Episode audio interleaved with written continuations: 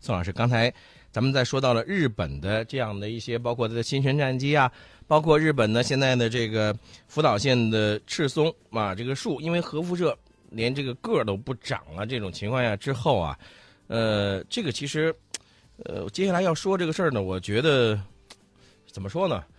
呃，这一切一切，你说美国在后面有多大的这个因素啊，或者是有多大的这个呃，是受它的一些影响？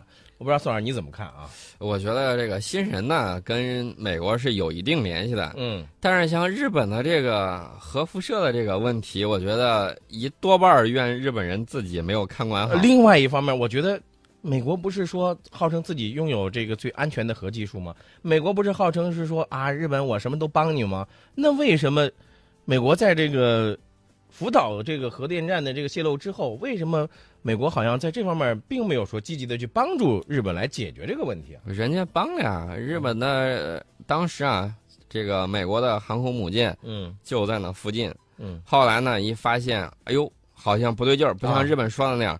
赶紧对这个全舰人员进行了这种洗消、嗯洗消作业，然后一溜烟儿开着航母跑了。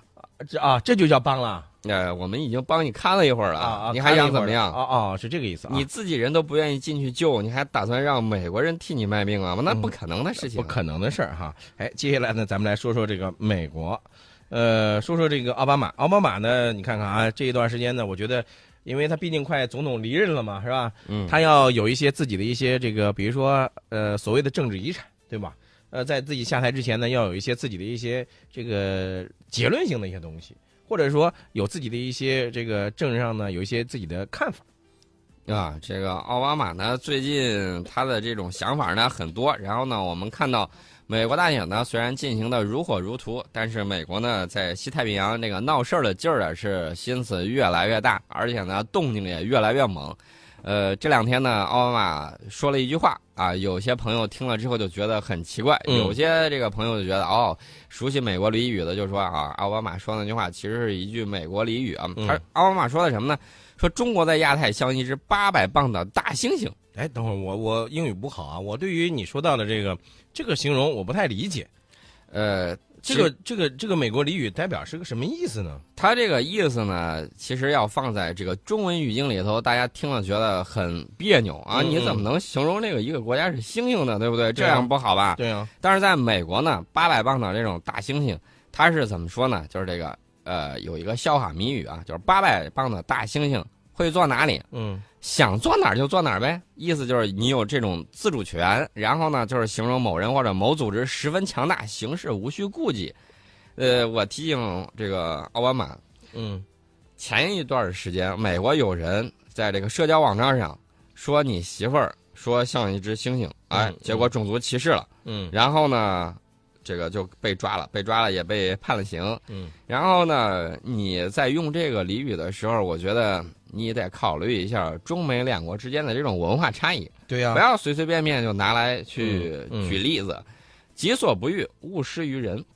所以在你刚才猛一说出来这个话之后呢，我觉得一个作为一个国家的总统，怎么可能会说出这样的一个这个话啊？但是你如果按照这个语境来说，我倒是觉得理智一点来看待的话啊，呃，从某种意义上来说，说明咱们中国现在的强大，呃，也可以这么看啊，对不对？对？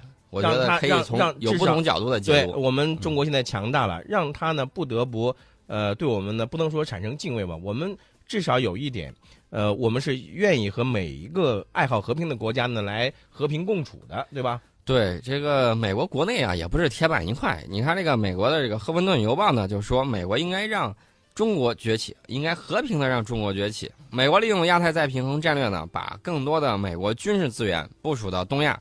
但是这种前沿配置的遏制战略，令人回想起了冷战，是陈旧过时的，也是不可持续的。你看人家自己人批评自己人，我们就这个看看他到底怎么说。嗯这个《赫芬顿邮报》就分析啊，说随着中国经济的这种快速增长，军力在增强，终有一日，临近该地区的中国将比距离遥远、深陷十九万亿美元债务的美国更具优势。嗯那么，拥有核武器作为国家安全的终极保障，美国完全可以和平的让中国崛起为东亚的地区大国。嗯，呃，这是《赫芬顿邮报》的这种说法。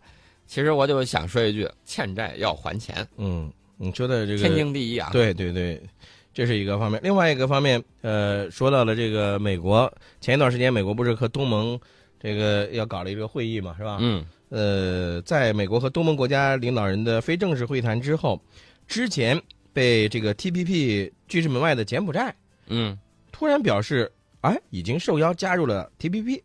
受邀加入 TPP 跟嗯受邀加入了 TPP，、我觉得还是两回事儿吧。嗯一个是受到了邀请，嗯还有一个是已经完成。嗯，受邀加入是什么意思？是是已经是完成了，还只仅仅是被受到邀请？呃，不知道，反正我知道柬埔寨现在已经成立了一个专门的 TPP 研究工作组啊。这个奥巴马去拉东盟一圈儿，看来还是有一定的成果的。但是呢，我说句实在话啊，这个柬埔寨得仔细想一想。